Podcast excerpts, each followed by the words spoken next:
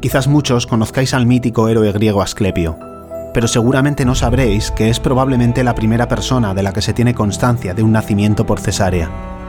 El obstetra, en este caso, era su padre, Apolo, que al enterarse de que Coronis le había sido infiel, decidió matarla y extirpar al chaval de su vientre antes de hacerla arder en una pira. Cuenta la leyenda que fueron una cabra y un perro pastor los que criaron al pequeño Asclepio en su infancia. Después, su padre le confiaría su educación a Quirón. No, no me refiero al coloso grupo de hospitales privados, me refiero al legendario maestro Centauro que le enseñó las artes de la medicina y de la caza. Apolo y Atenea también participaron en su educación, y así se convirtió en la figura mitológica clásica que encarna la medicina y la curación y al que se le han dedicado múltiples santuarios. Fue Atenea la que le entregó la medicina por la que Asclepio pasó a la fama, un par de vasijas de barro llenas de sangre de gorgona. En una, la sangre estaba envenenada, y en la otra, la sangre tenía una milagrosa capacidad sanadora. Era tal la implicación y el compromiso de Asclepio con la salud, que acabó perfeccionando su habilidad manipulando los fármacos, hasta el punto de aprender a devolver la vida a los muertos, algo que fue perfeccionando y que hizo en repetidas ocasiones. Un día Hades, gerente y señor del inframundo, se percató del desorden que esto estaba causando en sus dominios y se acercó a ver lo que estaba pasando en el reino de los vivos y le pilló en pleno marrón. Imagínate la escena con una luz ambiente de velas, el típico lorcillo a muerte fresca y de fondo los búhos y los grillos de una noche de luna llena, haciendo los coros. En el medio de una lúgubre estancia de paredes de piedra, el cadáver de un chavalillo yacía sobre una decrépita mesa de madera conectado a una maraña de agujas y tubuladuras que infundían el rojo brebaje en el cadáver en un ritual de lo más vampiresco. Pues ahora imagina que eres el dios del inframundo y pillas a un mocoso, ¿eh? jugando al quimicefa y de paso también a alterar el orden de un mundo del que te encargas junto a tus hermanos Zeus y Poseidón y por el que velas con el más escrupuloso de los escrúpulos. ¿Se puede saber qué carajo estás haciendo? Ups. Esta no es la típica travesura que acaba con un tirón de orejas, no. Esta es una de esas trastadas que acaba con Hades pidiéndole a su hermano que te fulgure con un rayo en 3, 2, 1.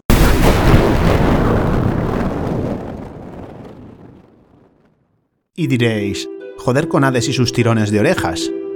Pues ojito con faltar a este señor, que entre otras cosas se encarga de forma férrea y sin excepciones de que los vivos vivan con los vivos y los muertos con los muertos. O dicho de otra manera, de que no tengas fantasmas o zombies durmiendo bajo tu cama o en el armario. Era todo un profesional y no dudaba en aplicar el más duro de los castigos si veía que alguien ponía en peligro el orden natural de las cosas.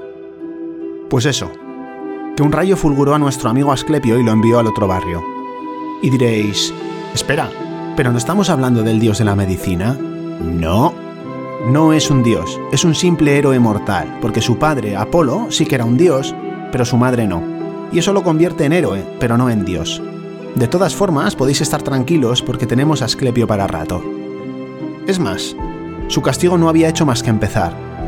Una vez en el inframundo, Hades haciendo uso de su potestad absoluta, no dudó en aplicar el código penal con todos los agravantes y mandarlo de una patada en el culo para cumplir con su castigo infinito. Asclepio, sin necesidad de opositar, se había hecho con una plaza vitalicia de médico de urgencias en el Tártaro, el equivalente al infierno, pero con una decoración griega clásica para los despistados. Y al oro con el castigo, que es pregunta de examen, porque sus pacientes en el Tártaro son famosos por sus crímenes y sus castigos. Los cíclopes eran los tíos de Hades y de Zeus, entre otros, y acabaron ahí abajo encerrados por su hermano Cronos, por si acaso.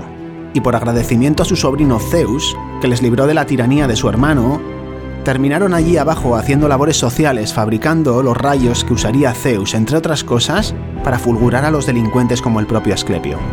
Imagínate la cantidad de horas que metía Asclepio en la UCI de quemados con estas figuras los hecatónquiros, los tres hermanos de los tres cíclopes que con sus 50 cabezas por cabeza y sus 100 brazos por barba, sumaban 150 cabezas y 300 brazos encargados de repartir porrazos a diestro y siniestro en el tártaro. Imagina la de horas que metió Asclepio en la sala de yesos con estos monstruidos. Al que seguro que conocéis es a Sísifo, que acabó condenado a subir una piedra enorme hasta la cima de una montaña por intentar engañar a la muerte en dos ocasiones.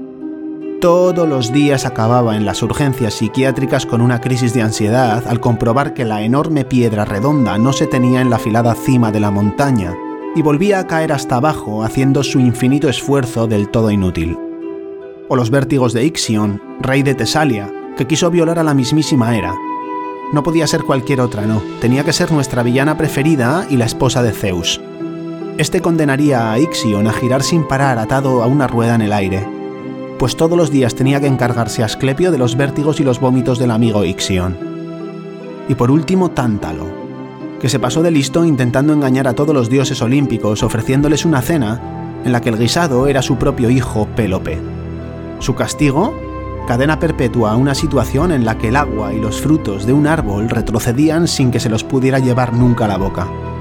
A Asclepio no le quedaba otra que ponerle los sueros y la nutrición artificial que le mantenían vivo para que Tántalo pudiera seguir disfrutando de su tortura al día siguiente. La vida de Asclepio en el Tártaro es como estar de guardia a perpetuidad, pero sabiendo que lo que haces o consigues para mejorar a tu paciente solo sirve para perpetuar su castigo y de paso el tuyo propio, para que pueda volver a quemarse, romperse, desnutrirse, enajenarse o marearse y reciclar el proceso con cada acto terapéutico. Un maquiavélico callejón sin salida que convierte la solución en el mismísimo problema. Un círculo vicioso del que no parece haber escapatoria. Sin embargo, no es imposible. Apolo, que además del padre de Asclepio también era un dios aún más primitivo de la medicina, entre otras cosas, quiso poner solución al problema y reclamó su hijo en un tribunal olímpico que determinó que éste tenía que ser liberado.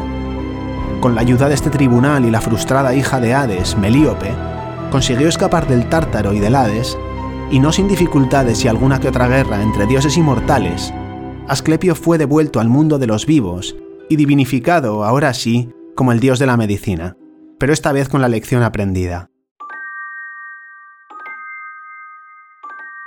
Me intriga muchísimo el insomnio.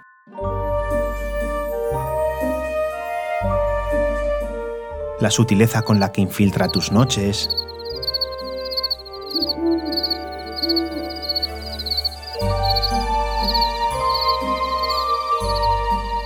La violencia con la que arruina tus días.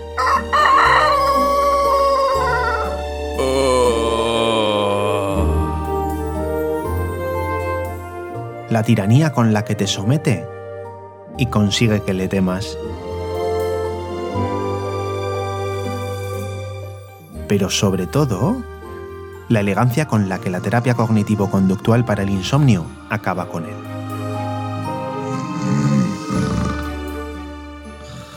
Quédate y te lo cuento.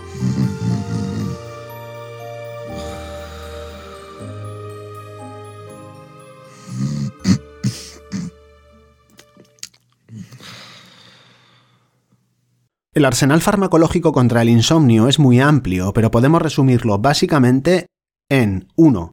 Benzodiazepinas, que potencian el efecto del ácido gamma aminobutírico o GABA, que es el principal neurotransmisor inhibitorio del sistema nervioso central y por eso se utilizan ampliamente como ansiolíticos e hipnóticos, y los conoceréis porque todos llevan al final del nombre el sufijo am, diazepam, lorazepam, lormetazepam, tetracepam, etc.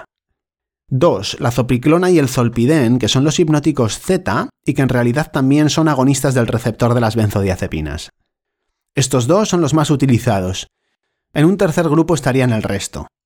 Los antidepresivos sedantes, los antihistamínicos, los antipsicóticos sedantes, suplementos como la melatonina o el magnesio, y fitoterapéuticos o productos de herboristería, pues la melisa, valeriana, pasiflora, tila, lavanda, etc.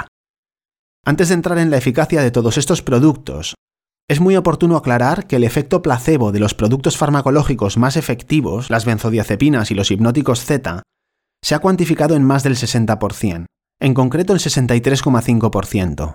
Y eso quiere decir que casi dos terceras partes del beneficio que se observa con los productos farmacológicos más potentes se explican por el efecto placebo. Y eso quiere decir también que cuando metemos en el saco los productos menos potentes que las benzodiazepinas y los agonistas de los receptores de las benzodiazepinas, la parte del pastel correspondiente al placebo tiene que ser más grande por narices. Y esto no solo aplica al beneficio que experimenta el paciente de forma subjetiva. Mmm, qué bien he dormido. No. Esto aplica también al beneficio que registra la polisomnografía. O sea, que estamos hablando de beneficios objetivos del efecto placebo. Ya hablaremos del efecto placebo en otro audio artículo, pero antes quería dejar bien claro este punto. Hablemos primero de los suplementos y los fitoterapéuticos. En la categoría de los suplementos tenemos el magnesio, las vitaminas del grupo B, el triptófano y su derivado el 5-hidroxitriptófano. Todas ellas son sustancias necesarias para la síntesis de la serotonina y de la melatonina, y por lo tanto también son mediadores bioquímicos en la regulación de las emociones y los ciclos de sueño y vigilia. En el grupo de los suplementos también están la taurina y el GABA, que actúan en este caso como inhibidores del sistema nervioso central. Y entre los fitoterapéuticos o productos de herboristería encontramos el espinoálvar, el hipericum perforatum o la hierba de San Juan, la melisa, la tila, la pasiflora, la valeriana, el cannabidiol y otros como el lúpulo y la lavanda, entre muchos otros. La justificación para el uso de hierbajos y suplementos de este tipo y el motivo por el que están tan de moda y la propaganda que se hace de ellos se basa en los beneficios que se les reconocen y sobre todo en que son productos naturales. Y esto último se vende muy bien. Lo que pasa es que ni los beneficios son para tanto, es más, ni tan siquiera suficientes, ni lo natural es sinónimo de saludable o fisiológico. Creo que todos estamos de acuerdo en que la cicuta y el veneno de serpiente también son productos naturales, y que los dos tienen una capacidad tremenda para reducirte la tensión arterial, incluso hasta cero, e inducirte el sueño. Eterno. Esto es como cuando algunos pacientes evitan tomar estatinas y se lanzan como locos a la levadura de arroz rojo, que no es más que otra estatina, pero menos potente que las de dispensación con receta. Y digo yo, ¿quién ha demostrado hasta ahora que la levadura de arroz rojo es mejor y más segura que una dosis equivalente de atorvastatina, por ejemplo? porque es exactamente eso lo que tanto dispensadores como compradores de levadura de arroz rojo, lobastatina para ser exactos, piensan y hacen pensar. Y ojito que con eso no quiero decir que los productos de los que hemos hablado sean tóxicos. Lo que quiero decir es que, igual que los fármacos, también son productos químicos, y que el hecho de ser naturales para nada es una garantía de que los efectos los consigan de una forma fisiológica. Natural no es igual a fisiológico o menos tóxico. Esto tiene que quedar bien claro. Quizás el verdadero equivalente de la menor toxicidad de estos productos sea en realidad única y exclusivamente su menor efectividad. De hecho, para muchos de ellos hay que cuidar la posibilidad de interacciones entre ellos y con otros fármacos de uso habitual o incluso las dosis máximas a partir de las cuales se les reconocen efectos tóxicos. Todos los libros de insomnio se recrean ampliamente, además de las medidas de higiene del sueño de las que ya hemos hablado, en los fitoterapéuticos, la melatonina y los suplementos nutricionales. Y se les llena la boca hablando de sus bondades y los aconsejan hasta la saciedad. Es evidente que estos especialistas o bien no se han leído las guías o deciden ignorarlas, porque las guías clínicas dejan bien claro que, y cito literalmente lo que dicen las guías europeas sobre los fitoterapéuticos en el tratamiento del insomnio, los autores de los metaanálisis de eficacia de los fitoterapéuticos coinciden de forma unánime en la conclusión de que la calidad metodológica de los estudios es pobre y que a pesar de ello, los metaanálisis no encontraron una eficacia clínicamente relevante para estas sustancias. Por lo tanto, su recomendación es clara. La valeriana y otros fitoterapéuticos no se recomiendan para el tratamiento del insomnio. Es más, si nos vamos a las guías americanas, estas son aún más categóricas. We suggest that clinicians not use tryptophan as a treatment for sleep onset or sleep maintenance insomnia versus no treatment in adults. Y we suggest that clinicians not use valerian as a treatment for sleep onset or sleep maintenance insomnia versus no treatments in adults. O sea, que sugieren que los clínicos no utilicen ni triptófano ni valeriana para el tratamiento del insomnio, algo que contrasta radicalmente con la recomendación habitual de todo escritor de libros sobre el insomnio, excepto uno, uno al que sí que considero un experto en sueño, Matthew Walker, que no hace mención a estos productos por ninguna parte. ¿Y qué podemos decir de la tan prescrita y utilizada melatonina?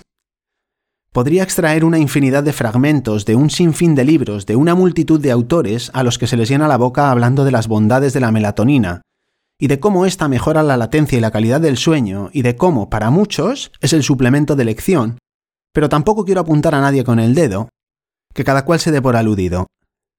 Los argumentos son los siguientes. La melatonina es la neurohormona encargada de regular los ciclos de sueño y vigilia en relación a la exposición a la luz y la oscuridad.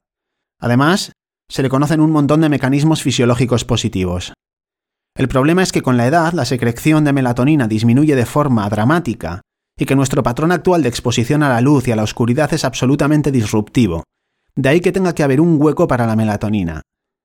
Y el problema es que, como ya hemos dicho, el efecto placebo es un potentísimo mediador del efecto de todos estos productos, y que en la fisiopatología del insomnio psicofisiológico, el más frecuente por goleada entre los insomnios crónicos, el déficit de melatonina no es un protagonista principal en la película.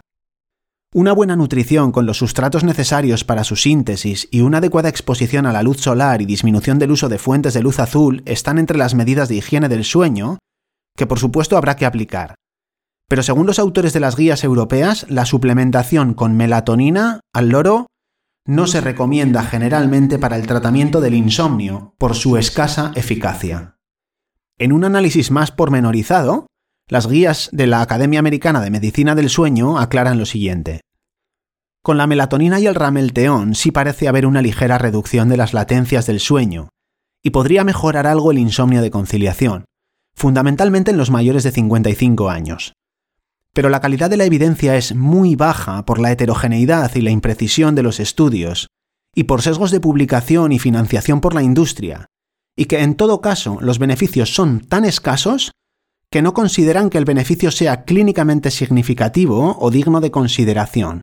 Y por eso, literalmente, we suggest that clinicians not use melatonin as a treatment for sleep onset or sleep maintenance insomnia versus no treatment in adults.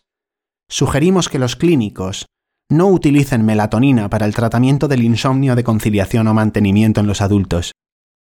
Y aunque no hay evidencia firme de efectos secundarios importantes y se considere segura en general, sí que puede tener efectos secundarios como dolor de cabeza, mareos, náuseas o somnolencia, Podría también empeorar los síntomas depresivos, favorecer hemorragias, aumentar la presión arterial o favorecer las crisis epilépticas, por ejemplo. Y también, y esto es importante, puede tener interacciones con muchos de los fármacos de uso habitual, como antihipertensivos, antidiabéticos, antitrombóticos, antiepilépticos, inmunosupresores, cafeína, etc. Repito, en general es segura, pero los escasos beneficios que podemos esperar de ella vienen acompañados de escasos efectos tóxicos e interacciones con las que habrá que tener cuidado. Empieza a sospechar que los autores de todos estos libros y los defensores de todo este arsenal de argumentos teóricos y demás abanderados de la melatonina no se han leído las guías clínicas y sobre todo no escuchan a los pacientes una vez que les han prescrito el producto de turno, porque lo que cuentan estos de forma invariable es, pues a mí esto o aquello no me hace absolutamente nada. Dicho todo esto, creo que ya estamos en condiciones de hablar de los fármacos propiamente dichos. Ya hemos dicho que hay muchos fármacos, los antihistamínicos, antidepresivos y antipsicóticos sedantes, etc. Pero entre los que tenemos aprobados en Europa para su uso, los más habituales son las benzodiazepinas, los que acaban en AM, diazepam, tetrazepam, lorazepam, etc., y los agonistas de los receptores de las benzodiazepinas, la zopiclona y el zolpidem o hipnóticos Z. Estos últimos, las benzodiazepinas y los hipnóticos Z, son eficaces en el tratamiento del insomnio agudo, el de menos de cuatro semanas. Se puede decir que mejoran tres de cada cuatro casos y que la mitad remiten. Algunos estudios que evalúan parámetros polisomnográficos, que son los objetivos, contradicen tantísima eficacia, pero bueno, en cualquier caso, sí que parecen bastante efectivos. Algo menos eficaces son las dosis bajas de antidepresivos sedantes y los antihistamínicos. Pero no hay que perder de vista algunas cosas. El patrón electroencefalográfico de sueño que se produce con estos fármacos no es fisiológico. Estos productos inhiben la producción de ondas lentas del sueño profundo. Se puede decir que son más sedantes que hipnóticos. Como dice Daniel Erickson en su libro Set It and Forget It, inducen el sueño por un efecto placebo directo o indirecto. El placebo directo es lo que todos conocemos por placebo, la sugestión de su utilidad ayudándonos a dormir. Y con placebo indirecto, Erickson se refiere a que, como inhibe la preocupación por un efecto ansiolítico, no permite que el insomnio se abra paso, pero no inducen el sueño como tal. No le hagáis mucho caso, ¿vale? Es más un comentario gracioso que otra cosa. Con los antidepresivos sedantes, los antihistamínicos y los antipsicóticos la cosa está bastante clara. Sencillamente no se recomiendan en el tratamiento del insomnio de corta duración. Lo que dicen los autores de las guías es que lo más efectivo para tratar el insomnio de corta duración parecen las benzodiazepinas, y lo consideran el tratamiento farmacológico de elección. Como ya hemos dicho, desaconsejan el uso de melatonina y fitoterapia para el tratamiento del insomnio agudo. Y si os estáis preguntando si las terapias alternativas como la reflexología, la acupuntura, el yoga, la aromaterapia y la homeopatía cuentan con el beneplácito de estos expertos, la respuesta sigue siendo que no. Y diréis, ajá, pillados. Es la industria del fármaco abriéndose paso a través de las guías para conseguir que sus productos alcancen a las masas. Y la verdad es que sería un argumento al que me apuntaría sin titubear. Pero, 1. ¿Son fármacos bastante más baratos que los estériles suplementos y fitoterapéuticos? 2. La industria de los hierbajos y los suplementos y la melatonina utilizan las mismas tretas que los fármacos para hacerse su hueco en las guías. 3 aconsejan explícitamente en contra del uso de otros productos farmacológicos como los antihistamínicos y los antipsicóticos, por ejemplo. Y cuatro, los autores dejan bien claro que sí, las benzos e hipnóticos Z son el tratamiento farmacológico de elección, pero solo para los casos en los que la terapia cognitivo-conductual no funciona, no está disponible o es rechazada como primera elección por los pacientes. Así que la teoría conspi en este caso no me la trago. Pero ojito, que como ya hemos dicho, estamos hablando del insomnio de menos de cuatro semanas.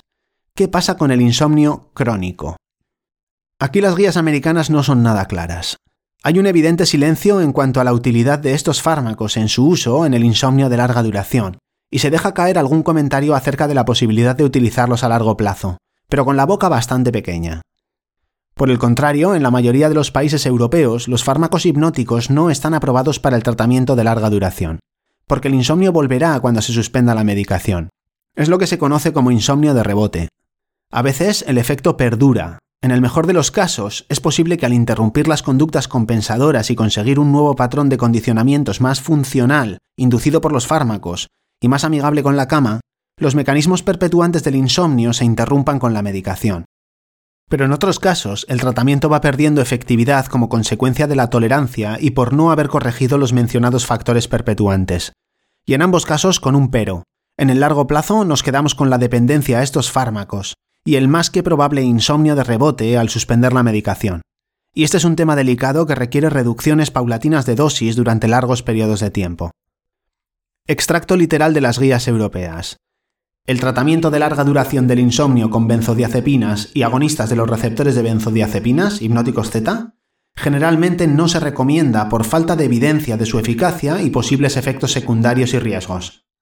Además de la tolerancia a la dependencia y los síntomas de abstenencia típicos de cualquier droga, a los fármacos hipnóticos se les reconoce un buen puñado de efectos secundarios. La tolerancia, la dependencia y el síndrome de abstinencia son la causa del insomnio de rebote al suspender la medicación, y el síndrome de abstinencia se puede prolongar durante meses al suspender la medicación. Además, son muy habituales la confusión nocturna, la resaca y la somnolencia del día siguiente, las caídas por la noche y todo tipo de accidentes. También disminuye el rendimiento cognitivo, las capacidades psicomotrices para conducir y manejar máquinas y, por supuesto, la accidentalidad asociada a esta torpeza. Incluso su uso se ha llegado a asociar a más intentos de suicidio y suicidios consumados. Por todo ello, esa inquietante asociación del uso de hipnóticos con un aumento de la mortalidad que se ha constatado en distintos estudios epidemiológicos, aunque no se pueda considerar concluyente, resulta del todo plausible y, por supuesto, bastante preocupante. Por eso, los autores de las guías desaconsejan el tratamiento continuado con benzodiazepinas e hipnóticos Z.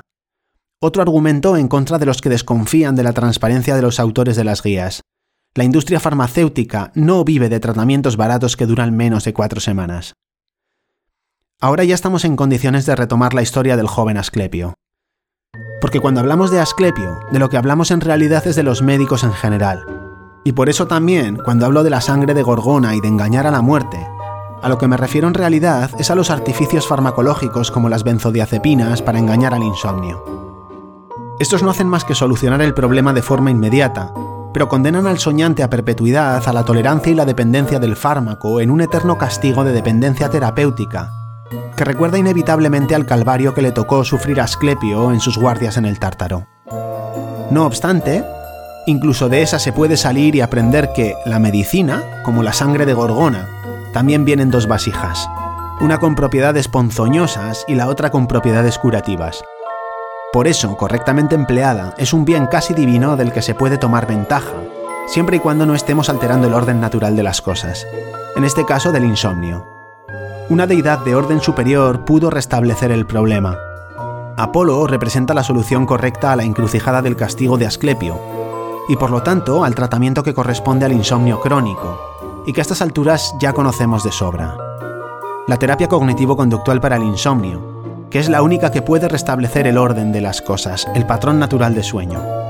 Ahora sí, con esta lección bien aprendida y sabiendo el lugar que ocupa cada uno de los fármacos, Asclepio ya está en condiciones de usar la sangre de Gorgona, los hipnóticos y los placebos o todo aquello que esté en su mano para convertirse en un ser digno de un lugar en el Olimpo y de defender su cargo de dios de la medicina y la curación. Pero ojito con los placebos. En el próximo audioartículo de la serie sobre el insomnio, explicaremos cómo estos pueden perfectamente convertirse en un tiro por la culata.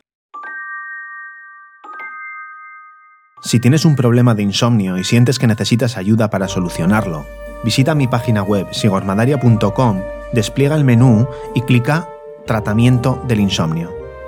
Ahí podrás conocernos a Ollane y a mí en un vídeo explicativo sobre la terapia cognitivo-conductual para el insomnio y conocer los detalles de nuestro programa. Y si te ha gustado el contenido o conoces a alguien que le pueda ayudar o interesar, no dudes en premiarlo y compartirlo. Saludos y nos vemos en el próximo episodio.